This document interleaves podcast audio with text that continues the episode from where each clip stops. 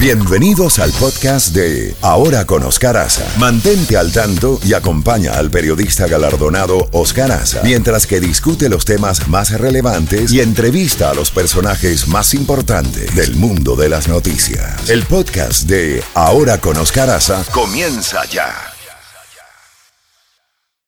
Ahora con Oscar Aza, contacto directo con Jacobo Goldstein. 7 con 32 minutos en la mañana. Bueno, Jacobo, Oscar Asa tiene unos días libres, lo estamos esperando, viene muy pronto. Buenos días para ti, Jacobo. Gracias, gracias. Mira, hoy es un día histórico.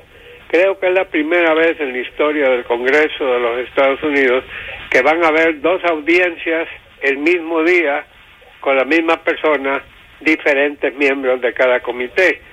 Como está programada la cosa, a las ocho y media el señor Robert Mueller, el hombre que fue director del FBI durante 12 años, el hombre que fue fiscal especial durante 22 meses de la Secretaría de Justicia, investigando dos temas. ¿Hubo colusión o no entre el presidente Donald Trump y su gente con gente del presidente Vladimir Putin de Rusia? Esa es la primera pregunta. Y la segunda pregunta es, ¿hubo obstrucción de justicia de parte del presidente de los Estados Unidos? Ok. El comité jurídico, que tiene mayoría demócrata, la Cámara de Representantes tiene mayoría eh, demócrata y por eso es que lograron montar estas audiencias. Los republicanos no quieren oír de audiencias y no las llevarían a cabo.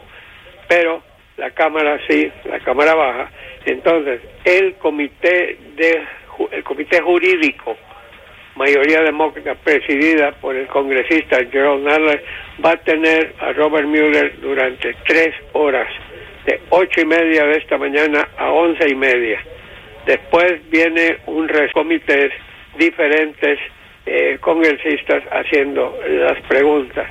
Ahora, ha sucedido algo que ha dejado muy molesto al presidente Trump y muy molestos a los republicanos, y es que el señor Mueller, sin haber dado previo aviso a nadie, no tenía por qué hacerlo en primer lugar, va a tener junto así al abogado Aaron Sebley. Sebley fue parte de esta investigación de 22 horas que llevó a cabo el señor Mueller, pero aparte de eso, estuvo con él muchos años en el FBI y es posiblemente considerado como el brazo derecho o uno de los brazos derechos de Robert Mueller y él va a estar al lado de Mueller durante el testimonio. La razón por cual, ah, déjame aclararte, en, en el comité jurídico, de el de las tres horas, va a estar el señor Zeble como abogado, ahí sentado nada más, no va a hacer comentarios, me supongo como cualquier juicio que hemos visto o interrogatorio que hemos visto, se le hace una pregunta y, la persona que va a contestar la pregunta mira a su abogado y el abogado le dice sí, contesta o le dice esa pregunta no la contestes. Entonces, pero cuando pase Mueller al comité de inteligencia, el señor Zebley también va a rendir testimonio bajo juramento. Así que esto le da un tinte muy distinto a lo que se esperaba y, puede tener unas cosas sumamente sumamente interesantes. Eh, el presidente Trump está muy molesto cuando oyó lo de Aaron Sable y dice que es un plan que los demócratas lo que están tratando es de denigrarlo a él, de debilitarlo, ya que no le pueden ganar en las urnas, lo van a hacer así, cacería de brujas, ya saben, esta ha sido la forma en que el presidente ha tratado todo este tema. Bueno, Jacobo y también el FBI dice que Rusia sigue teniendo la intención de influir en las elecciones en Estados Unidos. Bueno, yo no dudo de lo que está diciendo el FBI, yo no dudo de lo que está diciendo eh, la, la, Oficina de Inteligencia Nacional. El que, el que se opone casi siempre cuando se toma el tema de Rusia es el presidente Trump que él dice que le cree a Vladimir Putin, el presidente de Rusia, que niega todo esto. Así que por ese lado, por ese lado viene la cosa, pero vamos a ver en qué va a terminar todo esto. Por cierto, Luis, que te voy a pedir un reenganche, pero quiero que lo hagamos, si tú puedes, a las 8 y 15 porque a las ocho y media se inicia todo esto, el, cual me, me, pienso tragar. Claro que sí, claro que sí. las cinco horas. Y, y, voy a aprovechar el, el, voy a aprovechar el receso para echarme dos, dos eh, cafecitos cubanos para mantenerme andando. Así que eso es en estos momentos lo que está sucediendo. También hay otra noticia. Eh, eh, desde que Donald Trump llegó a la presidencia el 17 de enero del 2017, 13 ministros o secretarios, como se dice aquí, han renunciado o fueron despedidos, como le quieran decir, y en la mayoría de esos casos no se ha llenado un sustituto. Sí ha habido un cambio, digamos, en la Secretaría de Justicia, de Sessions para afuera y Robert Barr fue ratificado.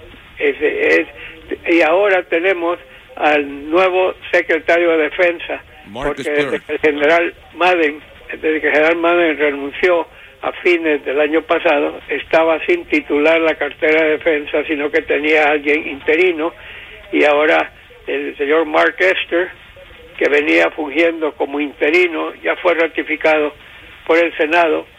E, estos, eh, estos nombramientos, Luis, tienen que ser aprobados por el Senado, no necesita ir a las dos cámaras. El Senado es el que determina eh, los nombramientos y entonces por una votación de 90 votos a favor y 8 en contra, el señor Mark Esther toma posesión ya como el nuevo secretario de Defensa, despachando desde el Pentágono. Así que ese es un nombramiento eh, que ha sido aceptado. Y ahora quiero hablar contigo del tema de Puerto Rico, porque ese sigue candente aquí en todos los medios de comunicación. Tú me decías, Luis, que hay algunas versiones de que la renuncia puede venir de un momento a otro. Así es, eso es lo que están diciendo los medios, así que hoy es un día clave para saber cuál es el destino del gobernador de Puerto Rico si decide ya abandonar definitivamente, ya que el pueblo se ha tirado a la calle. Así que hoy es un día clave. Bueno, Ricardo Rosselló ha, venido viendo cómo está creciendo la cantidad del pueblo que está en las calles. Me supongo que no solo en la, en la capital de San Juan, ¿no? Sino que ha, estado ocurriendo en otras ciudades y, en otras provincias del país. Sé que él eh, anunció que ya dejó de ser el titular de su partido político y también dijo que no buscará su reelección, pero aparentemente una gran cantidad del pueblo puertorriqueño no acepta eso y quieren que renuncie a su puesto. Bueno, su carrera política está muy mal, Jacobo. Yo creo que está a punto de acabarse, si esa es la palabra correcta. Pero también eh, parece que las leyes, tú sabes, Luis, muchas veces descubrimos las leyes que no existen o lo que dicen ciertas leyes que ni cuenta nos habíamos dado. Esto parece que en Puerto Rico eh, no existe. Creo que el, creo que el segundo, que sería el vicegobernador, me supongo, eh, tuvo que renunciar o fue despedido por corrupción y ese puesto está vacío. Entonces parece que no hay un, un orden quién seguiría. Eh, mira, en este país tenemos orden. Si algo le pasa al presidente, entra el vicepresidente. Si algo le pasa al vicepresidente, entra nada menos que el presidente, es una mujer, Nancy Pelosi. Cuarto, es un senador que se llama eh, senador pro tempore, pro tempore, que lo nombra el mismo Senado, y él estaría en cuarto lugar en la línea de sucesión, y en quinto lugar sería el secretario de Estado. O sea que hay un orden, pero parece que Puerto Rico quedaría, quedaría céfalo. Una pregunta, Luis, y creo que eh, recuerdo yo la, la alcaldesa de San Juan, que parece que jugó un papel clave cuando los huracanes atacaron a Puerto Rico. Y, no sé si ella podría ser una sustituta, no tengo la menor idea. No, la, secretaria de Justicia, eh, Jacobo, sería la que tomaría la secretaria de Justicia sería la, la en orden. Sí. Ok, ¿sabemos quién es ella o es él? Sí, eh, es ella, es ella. Ah, como tú, sabes, también, entre otras noticias, que migrantes eh, regresaron a sus países ya cansados de esperar en México y se han regresado, muchos de ellos de Honduras. Bueno, Luis, es que lo que está pasando es que en los mismos lugares como Tijuana, como no sé si están recibiendo ayuda federal o no, y yo creo que la gente también está molesta. Dicen que el, que el, sueño americano se le ha convertido en la pesadilla americana. Bueno, tú sabes, tanta gente que ha arriesgado todo, dejó todo atrás. De seguro muchos se hipotecaron sus casas para conseguir dinero, pagar a los coyotes o para gastos. Eh, es muy muy dura la cosa, sincer, sinceramente. Es, una tragedia humana la que estamos viendo frente a nuestros mismos. Y ahora el gobierno está tomando toda una serie de medidas tratando de evitar que lleguen a la frontera de México con Estados Unidos, donde aparentemente lo estamos viendo, Luis, eh, que lleguen ahí no significa que van a entrar.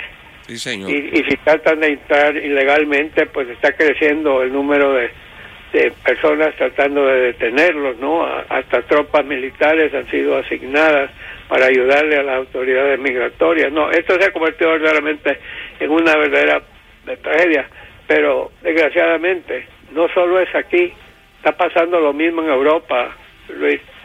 Muchos países que antes ayudaban a, a los, eh, digamos, indocumentados, a los refugiados que querían ir a dar a Alemania, a Francia, eh, les daban les daban pase en Europa, países los recibían en lo que ellos transitaban hasta donde iban. Angela Merkel era famosa por ayudar a, los refugiados y a los indocumentados a llegar a Alemania, pero mira lo que le costó, le terminó costando el puesto a ella y un montón de países, los gobiernos nuevos que han llegado han sido electos en gran parte por su oposición a, los eh, refugiados que llegan a su país. Así que esto se ha convertido ya en algo internacional, no solo aquí en la frontera. Ah, Estados Unidos, en, en, media hora viene el reenganche, en media hora exactamente. Así es. Tenemos más material que tratar, así que estaremos con ustedes. Claro que sí. Adelante. Adelante, Jacob, un abrazo.